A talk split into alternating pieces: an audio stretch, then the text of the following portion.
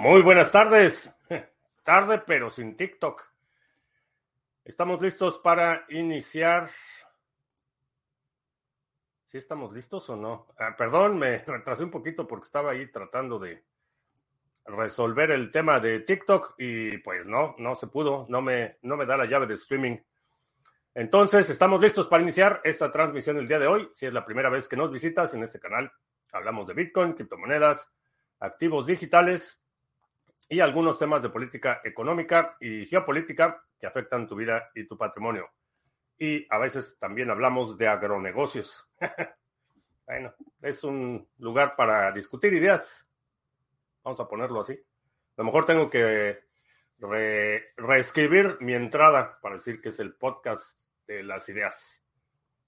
No sé.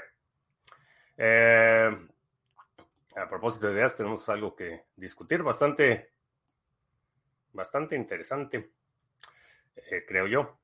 Bueno, no sé si interesante para todos porque a veces me interesan cosas aburridas.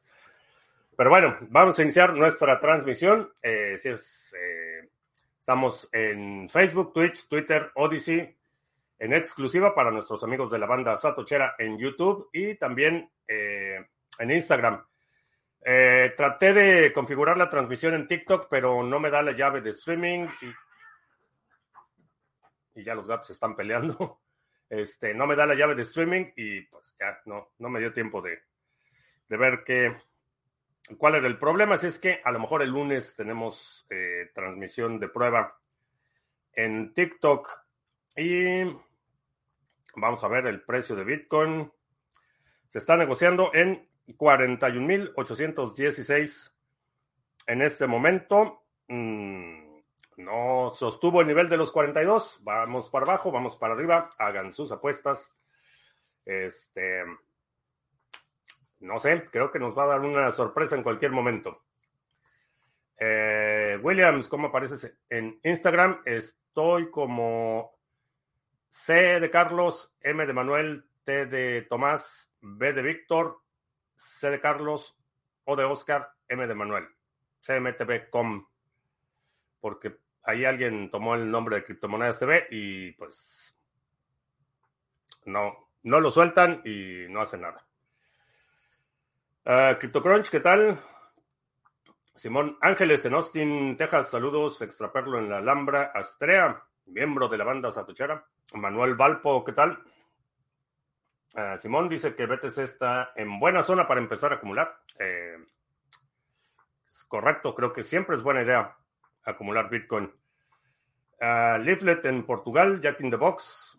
Uh, feliz fin de semana. Eh, si ya tengo fecha para lo de Barcelona. Estoy esperando que me confirmen el lugar. Este había comentado la semana pasada, creo. Este. Ya no me acuerdo si fue la semana pasada o esta semana. Estoy un poco. Este.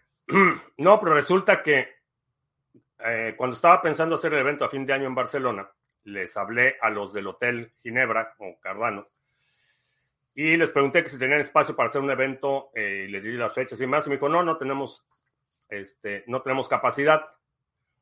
Entonces yo asumí que estaban ocupados los salones, que por eso no tenían capacidad. Eh, pero ya alguien me hizo el favor de ir personalmente a ver qué, qué pasaba y resulta que pues no tienen salones, es hotel más como hostal, o sea, son puras habitaciones, no tienen salones de eventos, no tienen nada de eso. Entonces, estamos buscando una sede y dependiendo de la sede, eh, será la primera o segunda semana de marzo. No he checado eh, en los últimos tres días cómo va el tema del preregistro. Eh, publicamos un formulario para más o menos tener una idea de cuánta gente participaría y ya les puedo dar un avance. Estuve platicando con Will. Eh, vamos a incluir dentro del programa del evento la visita de Will eh, para que él haga una presentación sobre la tokenización de activos en El Salvador. Va a ser parte del evento en Barcelona. Y bueno, va a estar ahí un par de días también y vamos a reunirnos ahí con varias personas Este, a lo mejor hacemos así una sesión informativa gratuita para autónomos que quieren este, liberarse del yugo de Hacienda. Entonces estamos este, trabajando para establecer un programa que valga la pena el viaje, que aprovechemos al máximo y también pues que los participantes reciban el mayor valor posible. Entonces, este, pues ya estamos ahí armando el, el plan para que Will nos acompañe en el evento en Barcelona y haga ahí también la presentación de tokenización de activos. Este, bueno, ah, Samuel en Medellín, Will dice que hay bastante movimiento en 21M, ¿sí? Sí, este. Y es, ya, abróchense los cinturones porque este año va a ser un año muy, muy bueno. Eh, CMTV.com, Williams. Así como lo pusiste, CMTV, agrégale COM y ahí me encuentras. Ah, ¿Tiene que ser en Barcelona, ciudad, o se podría mirar algún pueblo alrededor? No sé, por cuestión de logística, creo que la ciudad es lo más óptimo. Este, pero estoy abierto a sugerencias. Este, sí quiero que sea relativamente cerca de Barcelona porque tengo ahí un asunto familiar que eh, atender. Quiero este, quiero ir a visitar a mi sobrino, entonces aprovechar el viaje. Uh, Francis Toshi en Écija, Écija, sartén de Andalucía. Ah, si es la primera semana de marzo, mejor la segunda, así no se me derrite la nieve. Eh, bueno, pues no sé, trataré de, hacer la fecha que convenga a la mayoría de la gente. Este, eso es lo más que puedo hacer. Uh, web H Romero. En Venezuela, la original, saludos. Grillito Villada, saludos. Tinto Bob, nos están viendo en Instagram, saludos. ¿Para cuántas personas? ¿Cien o mil? No, mil no. Este. Estimo que entre 50 y 100. Ese es mi, mi cálculo. Este, tampoco me gustaría hacer así un evento supermasivo. Este, bueno, no creo que no creo que tenga tantos fans allá. Y me gustaría que fuera algo más como lo de Querétaro, propio de la comunidad, que no sea este, gente extraña que quiere ir a ver cómo hacerse millonario con la siguiente meme coin. Este, que fuera algo así un poco más de, de la comunidad. Eh, es el 2 o el 9 de marzo. Esa es la fecha tentativa. Depende de que consigamos un lugar para hacerlo de eso depende principalmente. Yubi, eh, ya llegamos a escuchar la grandiosa plática, pues es un poco de este, disertación, ideas. No sé qué le pasa a la gata que está súper dramática. Turtle, come here. No ha sido posible en el Hotel Cardano. No, pero resulta que no tienen hotel, no tienen salones para eventos. Este, la vez que hablé con ellos, yo, por su respuesta, asumí que estaban ocupados, que no tenían este espacio para esa fecha que les estaba pidiendo. Pero resulta que no, no tienen salones, o sea, es más como hostal. Este, o sea, son puras habitaciones. Entonces, pues no, este, no cabemos en una habitación. Entonces, vamos a tener que buscar ahí un salón de eventos. Que repito, por la facilidad de accesos, este, aeropuertos, transporte local, este, hoteles alrededor y demás, preferiría que fuera este, en Barcelona, pero vaya, si hay alguna localidad alrededor, pues también lo podemos hacer ahí. Hotel Cardano es nombre inusual. Bueno, realmente el, el nombre del hotel es Hotel Ginebra, pero se le conoce coloquialmente eh, como el Hotel Cardano porque el dueño es muy fan de Cardano y fue de los primeros eh, hoteles en recibir pagos con Cardano. Entonces, por eso se le conoce coloquialmente como Hotel Cardano, pero se llama Hotel Ginebra. Este está ahí en Barcelona, enfrente de la plaza. Se me olvidó la plaza, enfrente de una plaza. R. Robiot, ¿qué tal? Buenas tardes. Y bueno, eh, continúa la animosidad eh, con el tema de los ordinals y ahora todo el mundo está infartado porque la gente naranja hizo su, este, su, nueva colección de NFTs, este, van a ser ordinals. Este es algo que, bueno, sí entiendo. Estuve ayer pensando el tema de las meme coins y los NFTs y este qué es lo que le da soporte y qué es lo que le da tracción y aceleración, etcétera. Y estaba pensando que parece, me da la impresión de que hay un patrón en el que no es únicamente la comunidad la que produce el impulso. El antagonismo juega un papel importante. La crítica y el nivel de oposición que enfrenta un proyecto eh, creo que también es conducente a que tome tracción y amplifique su alcance. Entonces, eh, aunque hay un dilema ético sin duda que, hay que considerar en el tema de los antagonismos, me da la impresión de que mientras más energía le pone este, la parte eh, antagónica o la crítica a una meme coin, eh, más, más rápido se mueve. En fin, es, es una consideración que estaba haciendo ayer. Y bueno, este, hablando de antagonismos y de este NFTs de la gente naranja, este, pues estuve viendo el, mensaje que dio eh, Milei en, durante la reunión del Foro Económico Mundial.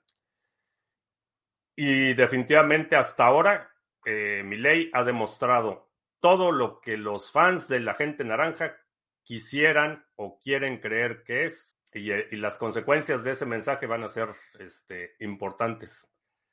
Eh, como mencionaba ayer, de alguna forma eh, eh, desnuda la actitud derrotista y sumisa que mucha gente ha tomado respecto a las políticas, la Agenda 2030, lo ha asumido ya como inevitable, como que bueno, pues ya, eso es, lo que eso es lo que va a pasar, eso es lo que dicen los jefes y y pues eso es lo que dijo el gobierno y pues ya, o sea, es inevitable. Y la postura de mi ley fue, ah, ah, este, no, no tan, no tan rápido, jóvenes. Y no solo por sus acciones de gobierno, sino por, por su discurso y por su... Creo que la diferencia más importante es que aun cuando el agente naranja intentó hacer sus afrentas en los foros mundiales y hacía este, sus actos de pantomima, eran eminentemente antropocéntricos y eso generó una división aún más profunda. Eh, anglocéntricos, perdón, este, anglocéntricos. Es decir, era los intereses de Estados Unidos y a todos los demás que se los lleve el tren, este, y su agenda de primero Estados Unidos y que la ONU se desbarate y que la OTAN se desbarate y que no nos importa lo que pasa en ningún lado y y esa actitud generó no solo mucha animosidad, sino un nivel de antagonismo que hace su agenda ineficiente. Por otro lado, el discurso de Milley estaba centrado en valores universales y aspiraciones universales. Y creo que eso lo coloca en un plano totalmente distinto. Porque a diferencia de un liderazgo eh, tipo el agente naranja, que es muy antagónico, eh, pero que solo puede inspirar a sectores muy específicos de la población. El discurso de Milley es un discurso de valores universales y creo que con eso, este, con eso puede generar un nivel de apoyo, simpatía y de alguna forma desarma el antagonismo, porque todo el mundo puede criticar esta idea de que Estados Unidos primero, los intereses de Estados Unidos primero, entonces, por definición es antagónico. Pero quienes defienden eh, defendemos, porque me incluyen la idea de la libertad, de la autodeterminación, de la soberanía personal, eh, son aspiraciones legítimas. Entonces, va a ser, va a ser interesante. Hasta ahora ha logrado este, muchísimo, creo, en términos de, de, de ese liderazgo y no le digan a nadie, pero se rumora que este Bukele ya está bien celoso. Este, dicen, se dice por ahí en los pasillos que, que Bukele está bien celoso de Milei porque este, está haciendo un, un nivel de transformación con los mismos objetivos, la, la, prosperidad, la, eh, el crecimiento económico, la libertad de emprendimiento, la libertad de tránsito, libertad, las libertades del liberalismo clásico, pero por la vía opuesta de la reducción de la imposición del Estado, mientras que lo de Bukele es mucho más autocrático. Eh, y acaba de decir, este, puso un tuit, este, Bukele hace un par de días que, este, que si no le damos la autoridad a los reyes, eh, iban a terminar en, la, en, en, manos de los mercaderes. Ahí se los dejo. Este, pero bueno, definitivamente interesante lo que estamos viviendo. Eh, el Yuyo, ¿qué tal? Tony, buenas noches. Eh, criptomigrante desde el frío de Venezuela, la vieja, está haciendo frío. Aquí también, bueno, ya, ya, se, ya se derritió la nevada. Ayer y antier estuvo haciendo un poco más de calor, ya estuvimos por encima del punto de congelación, entonces ya se empezó a derretir la nieve. Y ahorita eh, pues, está tranquilo, no está haciendo tanto frío. Luego de esos cachetadones de Miley a los Davos, ¿cuánto crees que tarden en querer sabotearlo? Es que ese es el problema. Eh, cuando haces una apelación a valores universales, cualquier ataque te fortalece porque te convierte en mártir. Y eso es lo que, y eso es lo que hace este tipo de gente tan peligrosa. Cuando tienes un personaje que es totalmente antagónico, eh, cuya fortaleza viene de la división y la fractura, es un blanco relativamente fácil es muy difícil generar simpatía para alguien que es eminentemente, en este caso, anglocéntrico. Es decir, hay mucha animosidad y cualquier cosa que sea primero Estados Unidos y después lo demás, es muy difícil que genere simpatía cuando tomas esa postura. El nacionalismo, por definición, es, es, eh, es antagonista, es polarizante y er, es, muy difícil encontrar eh, o generar simpatía eh, en sectores extensos de la población. Por otro lado, tienes personajes que con con todas las este, barbaridades que hizo, como Nelson Mandela, por ejemplo, que tenía un discurso de valores universales mucho más básico y te genera mucha más simpatía que un personaje divisionista y antagónico es muy fácil convertir en mártir a alguien con esa visión de valores universales que alguien con una visión eminentemente nacionalista. Vaya, hay muchos ejemplos en la historia.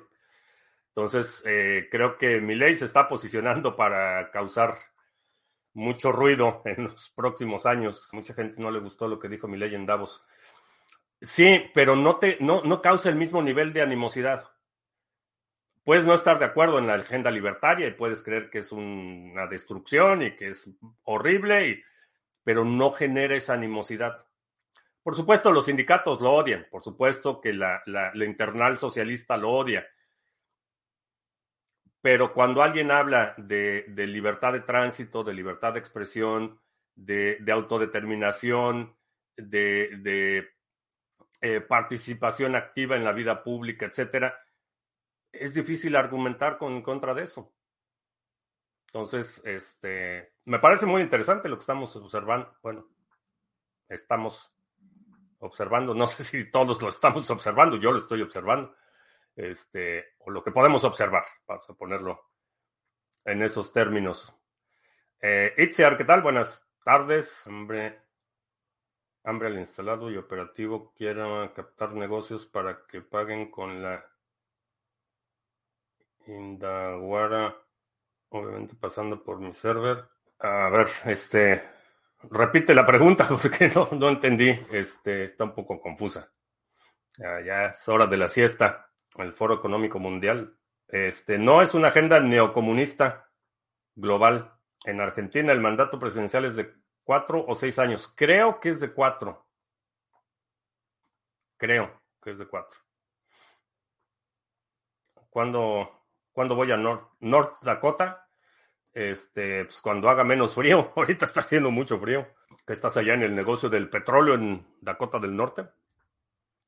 Las arenas, este, olea, ¿cómo se llaman? Tarzans. No, no, no tarzanes, sino tar. Ah, arenas, ol, no sé cómo se dice. Yucateca, Mexa, que viva la libertad, carajo. Exacto. FJC Arrieros, ¿qué tal? Uh, ojalá tenga éxito para dentro de un par de años estar comiendo unos asaditos por allá. Pues ve haciendo planes de movilidad. Creo que tu situación personal está en óptimas condiciones para que hagas planes de movilidad. Es la hora de la siesta para los gatos. Ya, ahorita Nacho. enrollarse en su, en su cobija. Quiero poner hambre para captar negocios que puedan pagar. No entiendo cómo que quieres poner hambre. Quiero, quiero poner hambre para captar negocios y que puedan pagar en Lightning Network, obviamente para que pasen por mi servidor. O sea, ¿quieres poner un nodo de Lightning Network? Lo único que necesitas es poner el nodo y darle liquidez al nodo para que tú abres muchos canales y con eso tu canal está bien conectado y muchos pagos pasan por ahí cuatro años con posibilidades de reelección por un periodo. Arena de Chapopote. Eh, sí, creo que es esa arena de. Bueno, no sé si esa sea la traducción, pero es, es arena mezclada con petróleo. Básicamente, ahí es. Hubo un boom, no sé si todavía está mucha actividad ahí en, en Dakota del Norte. Puse Viva la libertad, carajo. No sé si haya. Debe haber algún eh, si no una traducción, un análogo en inglés, no sé cómo, cómo sea el grito de guerra de... No sé, los libertarios aquí en, Estados Unidos son, son como los veganos de la política. ya me, van a apedrear. Sí, los, libertarios aquí son como los veganos de la política. Ah, ¿Quieres poner Give me liberty or give me death? Eh, sí, sería una... Aunque no es una traducción literal, sí es grito de batalla.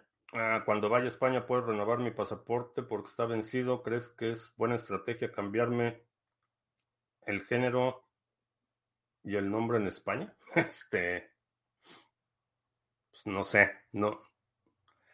Del género, pues no sé decirte. Es un tema que no, no domino. Tener un nombre alterno no sería una mala idea. Nada más toma en cuenta que tienes que entrar con tu pasaporte americano renovar el pasaporte español y tienes que salir con el pasaporte americano. Ya es, es opcional si llegas a Estados Unidos con el pasaporte español. Eso ya tú lo decides. Pero yo de Memecoin tengo Pulse X. Porque mi socio se flipó con eso y me indujo a comprar. Ya te contaré si hace un 10.000X. Pues, a ver,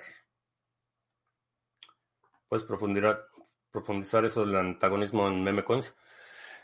Sí, hay sospecho, y, digo, no tengo datos duros para, eh, para sostener esta teoría todavía, pero estaba revisando o reflexionando cuáles son, cuáles son los componentes o cuáles son los, eh, las condiciones propicias para la rápida adopción de una meme coin. Por supuesto está el meme que lo soporta, por supuesto está este concepto o esta idea. Pero de la misma forma como mencionaba eh, eh, el tema de la fractura ideológica, eh, el antagonismo genera también menciones, genera atracción, genera exposición y no es tan efectivo como mecanismo de crítica como lo es como mecanismo de aceleración. Entonces estaba, por ejemplo, proyectos como Shiva, que la verdad es que la cantidad tuvo un volumen de críticas enorme y sospecho que ese, esa denostación constante y esa animosidad que generó fue parte de ese combustible que le permitió este, despegar. Y lo mismo ha sucedido con otras. hay algunas que no generan tanto, tanta animosidad, este, como los Rare Peppers, por ejemplo. Sí, son graciosos, sí, son emblemáticos de una era de Internet, pero realmente no hay un movimiento antagonista. Tiene fans, pero no tiene opositores. Eh, y creo que esa parte de, la oposición y, y la contraenergía es parte importante de la mezcla que permite que una, este, una meme coin se acelere. Y ya tengo una idea de un prototipo que voy a experimentar. No lo voy a mencionar en el canal, no voy a decir de qué se trata, pero tengo una idea que voy a voy a explorar un poco más a ver si mi hipótesis es correcta. Ah, se cortó cuando estabas hablando de que llevaba USA con el pasaporte español. Ah, no, nada más que para, o sea, cuando viajes a España necesitas viajar con el pasaporte americano, que es el que está vigente. Entras a España con el pasaporte americano y tienes que salir con el pasaporte americano. Este, y cuando llegues a Estados Unidos, puedes, dependiendo de qué es lo que decidas hacer, puedes entrar con el, el pasaporte americano o con el español. Y bueno, si le vas a, si vas a tener un nombre alterno en el pasaporte español, diría no. No entres con el pasaporte español. que si voy a votar en las elecciones de México en el extranjero. Eh, sí. Este, ese es un hábito que he desarrollado desde el 2006. Votar en contra de López Obrador es, ya es, una tradición, una tradición familiar desde el 2006. Votar en contra de su agenda y de su depredación. Ya no es necesario entrar con papeles. Entonces crucen y entréguense al primer oficial con una nueva entidad, te pagarán tu estancia. Este está, está preocupante ese tema. Así es eso de haters criticando a Saco el Pool se lleva la, palma. Mm, no sé, no sé si se lleva la palma. Este, ha habido otros proyectos que han sido duramente criticados. Uh, acabo de ver una noticia que Vueling ya te hace el checking sin papeleo con una cámara en tu cara. Este, no es la única. Eh, ahora que... ¿Cuándo fue? Ahora que fui a El Salvador, el vuelo de conexión este, a Houston eh, lo abordas con sin pase de abordar, nada más te toman la foto y ya. En, en América, ¿qué fue? De Houston United, el vuelo de United el vuelo de... Ah, también el del Salvador. También abordas únicamente, este, ponga ahí su cara y pásele. En United, en American no, en American sí te piden todavía pase de abordar. Supongo que solo es cuestión de tiempo. Es una de las preguntas para sacar la ciudadanía, porque Texas se unió a Estados Unidos supuestamente buscando la libertad un inmigrante llega a la frontera y pidiera libertad, tendrían que dejarlo entrar por ley. No exactamente, pero el problema y, bueno, este es un problema histórico. Eh, las leyes de Estados Unidos permiten que tú solicites asilo. O sea, tú puedes llegar, entregarte a cualquier agente, no tiene que ser ni siquiera aduanal, o sea, puede ser un, este, cualquier agente del gobierno le dices que está solicitando eh, eh, asilo eh, en Estados Unidos, que temes por tu vida y te procesan, te dan este, un número, te dan en algunos casos permisos de residencia temporal. Es, es como lo establece la ley. Hay un proceso en el que tú tienes que demostrar que efectivamente ameritas el asilo político. Eh, que hay persecución en tu país o que si regresas a tu país este, tu vida corre peligro o que te están negando un tratamiento médico crucial, etcétera. Hay, un montón de circunstancias. La cuestión es que eh, lo que estamos viendo ahorita es que con el volumen que hay, todo el mundo va y se entrega y, y los procesan, pero pues esos procesos se van a llevar años. Entonces vas a tener literalmente millones de personas que están en condición de asilo temporal, eh, que pues realmente van a ser décadas antes de que puedan ser procesadas o presentar sus casos, ¿no? Entonces es, es problemático. Es una de las razones por las que en la mayoría de las embajadas y consulados, el personal que está atendiendo al público no es ciudadano americano y no son oficiales del gobierno. Esa es una de las razones.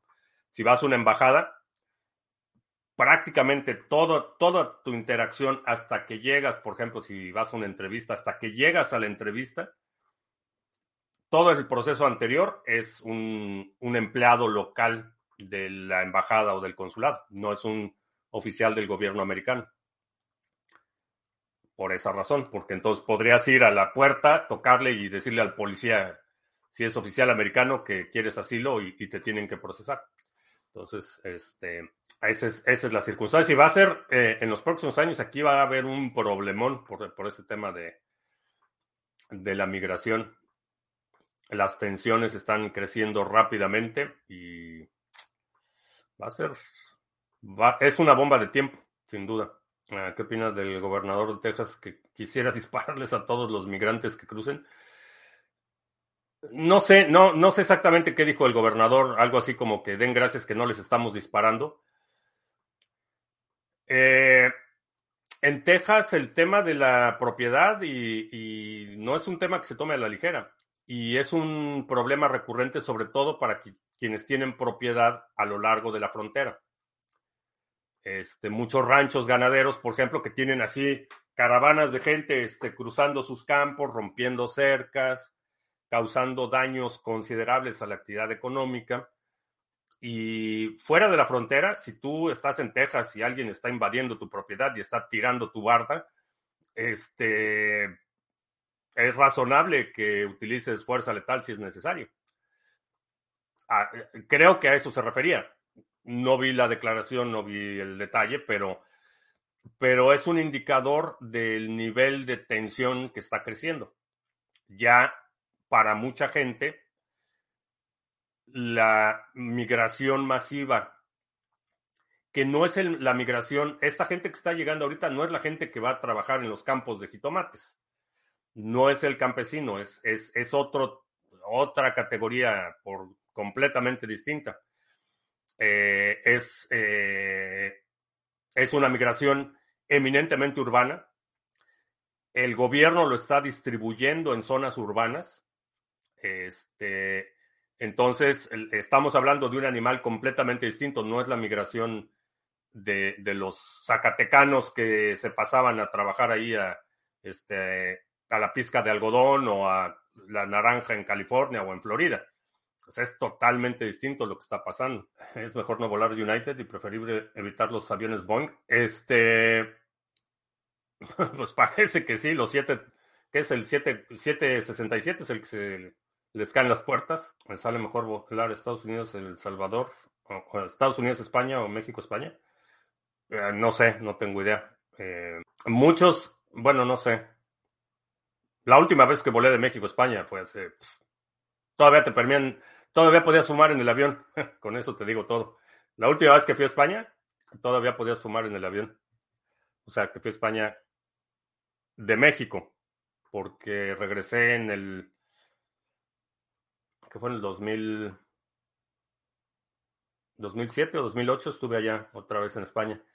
Pero termina, cuando me fui terminando la universidad, que volé de la Ciudad de México, todavía podías fumar en el avión. Imagínate, eh, yo siendo mexicano que está acá en Estados Unidos, me recomienda estar en un estado rojo o azul. Por afinidad ideológica, prefiero los estados rojos. Este. Tengo estados vetados. O sea, ni. Vaya, primero, primero me iría a vivir a este. Me regresaría a México antes de ir a California, por ejemplo. Antes de vivir en California. Este. Depende un poco de tu actividad profesional, este, a qué te dedicas y, y demás, pero honestamente yo prefiero los estados rojos porque la mayoría de ellos tienen centros urbanos que son relativamente un poco ligeramente más liberales. eh, no son tan hostiles para migrantes, pero a nivel estatal tienes muchas eh, restricciones en lo que pueden hacer estas ciudades. Entonces, este, un condado este, azul en un estado rojo, creo que es la, la, mejor combinación. Ah, yo entré con visa turista, pero se venció el permiso. Este, pues bueno, no sé, no sé ahí qué circunstancias, este, si estás casado, si te puedes casar, este, qué tipo de, ah, bueno, dices visa de turista, este, si ya estás dispuesto a quedarte a cualquier costo o, no sé, Estados Unidos, España suele ser más económico, pudiera ser, creo que yo ni nacía, probablemente no.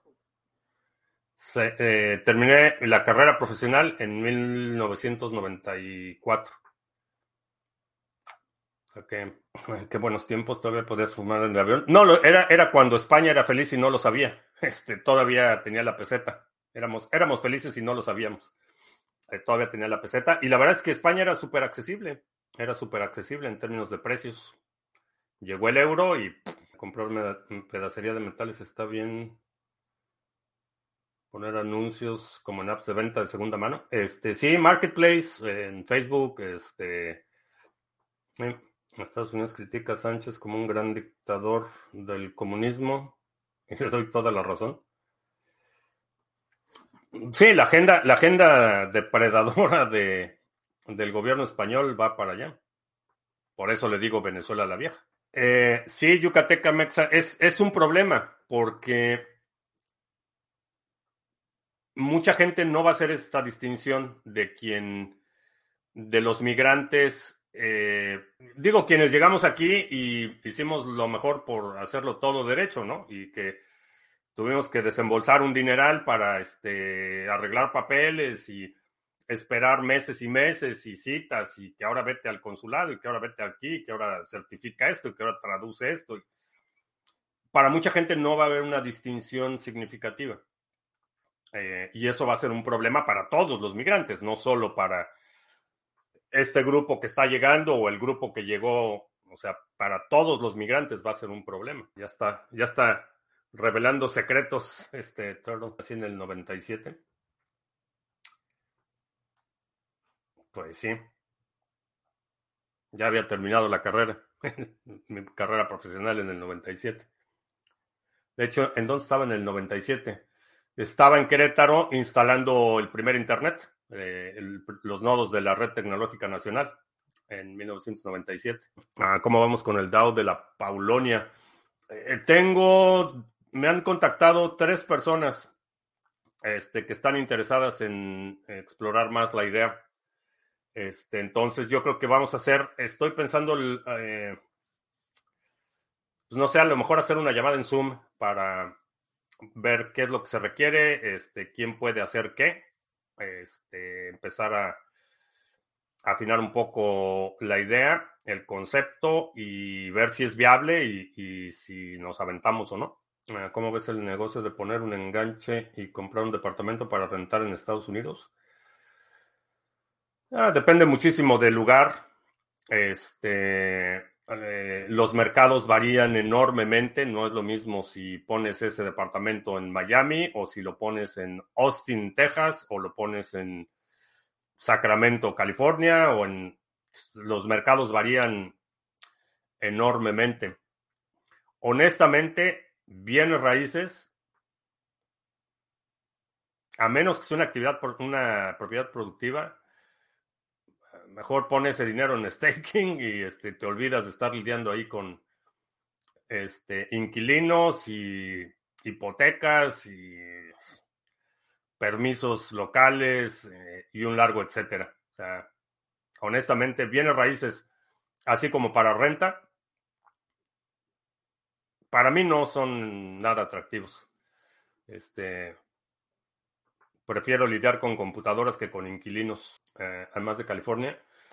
Pues los de siempre, este, bueno, no los de siempre, particularmente California, Illinois tengo, Chicago, este, tengo ahí actitud ambivalente porque aborrezco el Estado, no les quiero dar ni un dólar. Eh, es de los peores gobiernos, el gobierno de Illinois es de los peores gobiernos, este, los, los gobiernos más corruptos e ineptos de Latinoamérica este, parecen competentes comparados con el, la clase política de Illinois. Este, pero por otro lado, la familia de mi esposa es del sur de Illinois, entonces, este, mm, invertir ahí ni de chiste. O sea, voy porque pues, la familia de mi esposa es de aquellas latitudes, pero Illinois es eh, Illinois y California es un estado al que jamás me, me, mudaría. De hecho, en, alguna ocasión estábamos considerando con mi esposa mudarnos a una un área más cercana donde está eh, donde está su familia. Lo más cerca que puedo tolerar este, fue del otro lado del río Mississippi, en, eh, en Missouri. Hasta ahí llego, ya, ya cruzar el, río Mississippi para el lado de Illinois, ya no, ya para vivir, no. Para visitar, pues, pues bueno, pues hay que ir. No, no sería mi primera opción de destino, pero pues hay que ir por la familia. Pero así para, para mudarnos, considerar una, establecernos más cerca, eh, me quedo de este lado, del lado de Missouri. Este, BTC ya superó los bienes raíces y a la plata. Para mí lo supera en el sentido de que no tienes que lidiar con inquilinos, no tienes que lidiar con empresas de seguros, empresas de hipotecas. O sea, para mí no, no, no le veo el atractivo a los bienes raíces en ese sentido. Para actividades productivas, pues bueno, ya es otra historia, pero, pero así como para vivir el sueño de este Robert Kiyosaki, de padre pobre, de padre, padre rico, que tomas hipotecas y rentas casas. Eh, no, no, gracias. Que le quieren jugar con un negocio para hacer fiestas en un local en Miami. ¿Crees que tenga futuro esa idea? Pues dependiendo de las fiestas. dependiendo de las fiestas. Entonces, fiestas para adultos, este, pues, hay mucho dinero ahí. Aunque es custodiado, Strike sí funciona en México. Mi primo bajó la aplicación y le mandé sats en menos de cinco minutos. Este, pues sí, pero es custodiado. Y, y, honestamente no sé por qué los bitcoiners le hicieron tanta, tanta bulla a Jack Mallers y lo pusieron así como que el niño prodigio y demás, pero pues es un servicio de custodia. Strike no tiene nada de, descentralizado, hacen KYC, entonces este, pues, no sé cuál es el chiste. Con razón no quieres venir a Illinois. La razón por la que no quiero ir a, bueno, no estoy aquí para divulgar este, posibles violaciones a la ley de portación de armas de fuego, pero eh, en lugares como, bueno, en todo el estado de Illinois es, es muy difícil portar armas, subrayo en lo difícil. En las zonas a las que acudo, este, el sheriff es, es cuate. Entonces, bueno, no puedo, no voy a, ahondar más. Estoy en Nuevo México. ¿Recomendarías moverme a Salt Lake City, Utah o a Denver? En Nuevo México. Ah, si estás en la zona de Albuquerque, este. Es que depende a qué te dediques. O sea, tu potencial de desarrollo y estabilidad económica, este, entre Salt Lake City y Denver, escogería Salt Lake City, porque Colorado va, va por el mismo caminito que California, pero rápido se está convirtiendo en California. Utah, aunque Salt, Lake City es una ciudad un poco más liberal, eh, Utah es un estado ultra conservador y eso tiene sus ventajas. El mejor lugar para vivir es dentro del Triángulo Tejano. Eh, sí, Houston. Eh, sí, no, esa zona va a ser este, en las próximas décadas. Va, a explotar esa zona de, de Texas, cumpleaños, bodas, etcétera. Este. Pues no sé, la verdad es que es un negocio que no, no, lugares para eventos es un negocio que no conozco, no sé qué demanda haya, no sé si si a lo mejor un, negocio un poco más de nicho podría ser una, buena opción, pero no tengo idea. Cuate, pica que es mexicano. Este. No, significa que es amigo. Eh, perdón, es un cuate, es como compa, paisano, brother, amigo. ¿Sabes algo de helicultura? Cría de caracol para productos gourmet y cremas. Eh, no, no tengo idea. Me parece extremadamente desagradable. No me acuerdo, hace, ya tiene, tiene tiempo, este, que la dueña de mis quincenas, este, pues ya sabes, le recomendaron una crema que es precisamente de baba de caracol y este, y que era maravilla para mis ojeras y trató de ponérmela, pero encuentro esa idea un poco repulsiva, francamente. Este, fuera de eso, sé que tiene así como que muchísima demanda. La cuestión es si lo puedes vender, si tienes un contacto, eh, si tienes, como es para uso cosmético, necesitas tener este, controles sanitarios muy, muy estrictos. Este, no es un negocio que puedas este, vender en un mercadito o venderle a tu vecino. O sea, para uso cosmético requieres controles de este, controles sanitarios muy estrictos, desde la dieta de los caracoles, cómo se colecta, cómo se almacena, cómo se transporta. Y la pregunta es si tienes a quién vendérselo. Por ahí empezaría. Texas es el estado más poderoso de Estados Unidos. No sé si el... Bueno, depende cómo lo quieras medir. Pensar que en mi época de mormón estuve a punto de conocer Utah y el templo. Hay movimientos de placas solares, se ven muchas. En algunas zonas sí, particularmente este, en la zona más desértica. Si ves un mapa, por ejemplo, si vas a Google Maps y ves el estado de Texas, se ve muy clara la división donde empieza el verde y dónde se acaba y dónde empieza el desierto, que es prácticamente la mitad del estado. Este, si empiezas, si estás, por ejemplo, en Dallas y empiezas a manejar hacia el oeste, en cuestión de, bueno, forward, después Dallas, manejas el oeste, está Fort Worth. Saliendo de Fort Worth, como a los, diría probablemente una hora manejando, ya empiezas a ver la zona árida y empieza toda la zona árida. En esa región sí, del lado este, si de Dallas empiezas a manejar al lado oeste, a la zona de hacia Arkansas, Texarkana, este, empiezas a ver mucho más verde. O sea, verde árboles, pinos más altos, etcétera. Entonces, así como que la línea divisoria está muy, muy clara. Ponerte crema de caracol o ponerte el caracol. No, la crema con la cosa esa del caracol, el triángulo tejano. Se refiere al triángulo que conforman las ciudades de Dallas, eh, Houston y San Antonio. A eso se refiere el triángulo tejano. Austin está más o menos en medio, que es una zona eh, extremadamente próspera. A eso se refiere al triángulo tejano. ¿A qué le gusta más, el este o el oeste? Pues los dos tienen atractivos. He tenido la oportunidad de viajar por carretera de costa a costa. No en el mismo viaje, pero este eh, he viajado por carretera desde Dallas hasta San Francisco, básicamente hasta la, la, costa oeste, y luego en otro viaje de Dallas a la costa de Carolina del Norte este, igual por carretera.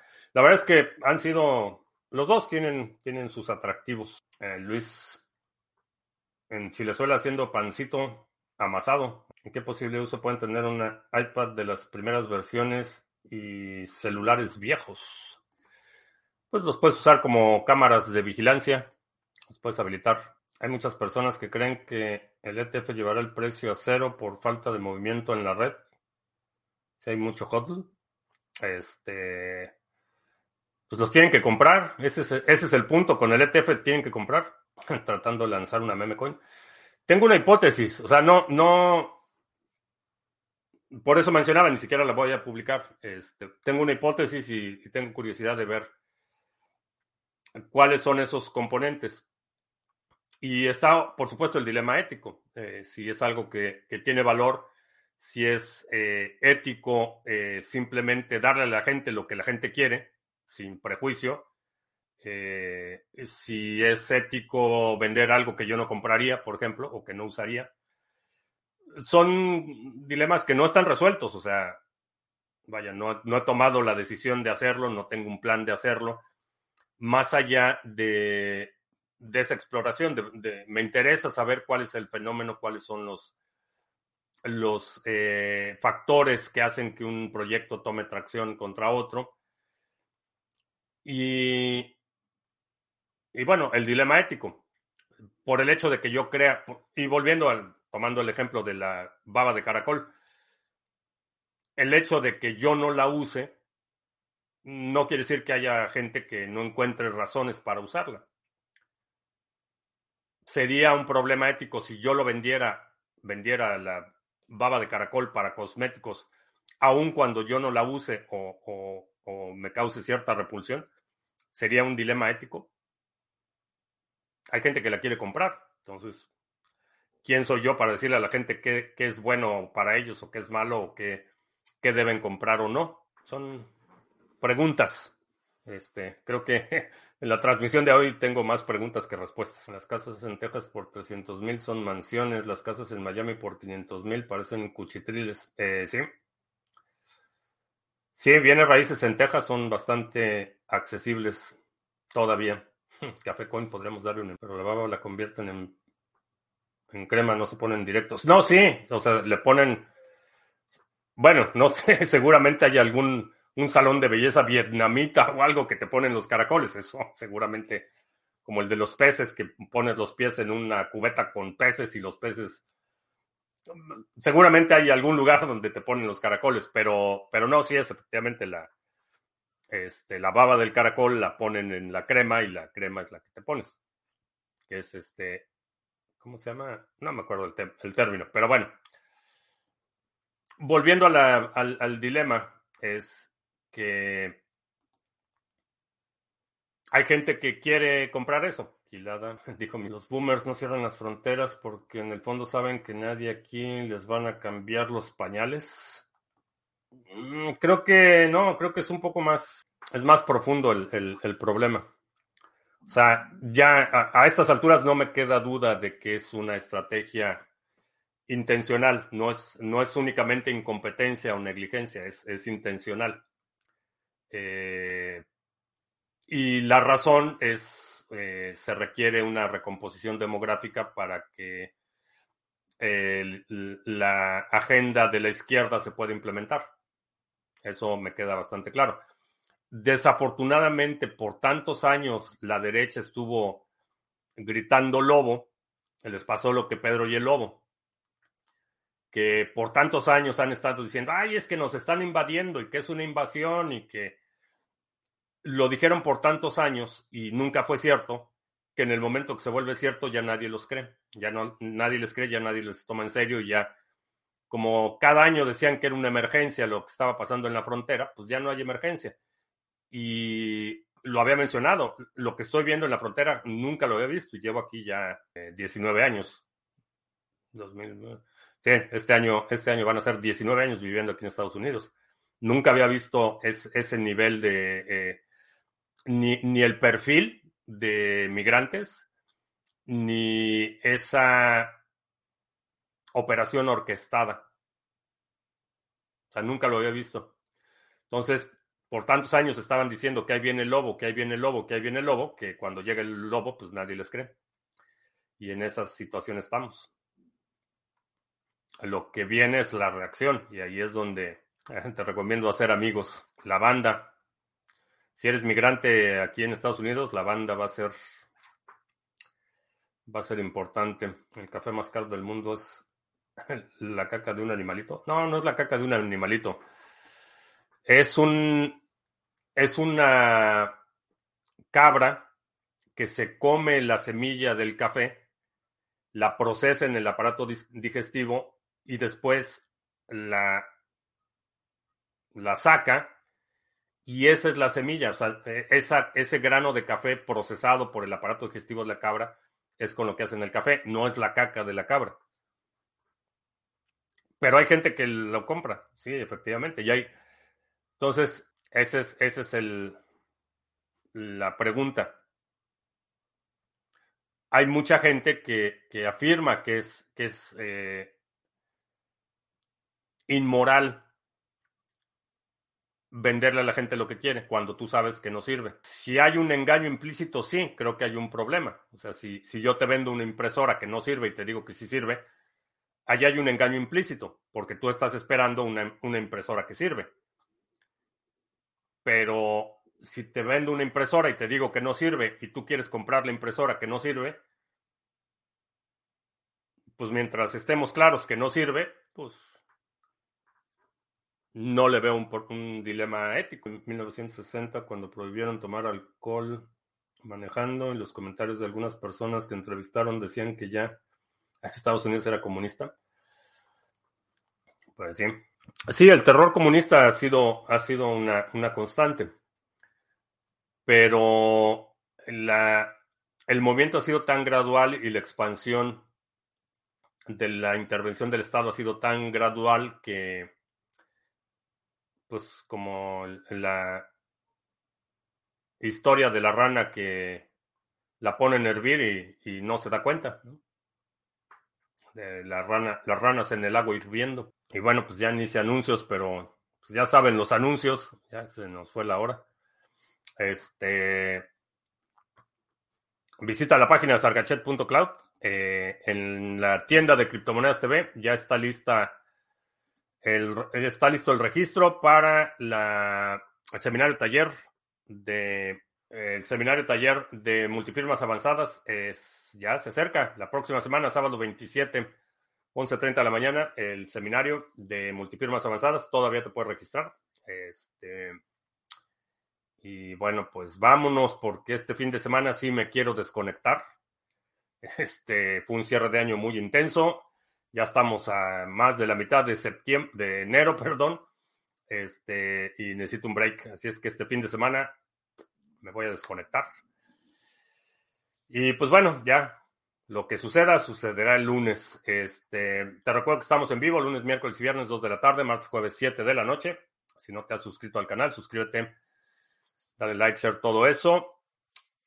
Y creo que ya. Por mi parte es todo. Gracias. Ya hasta la próxima.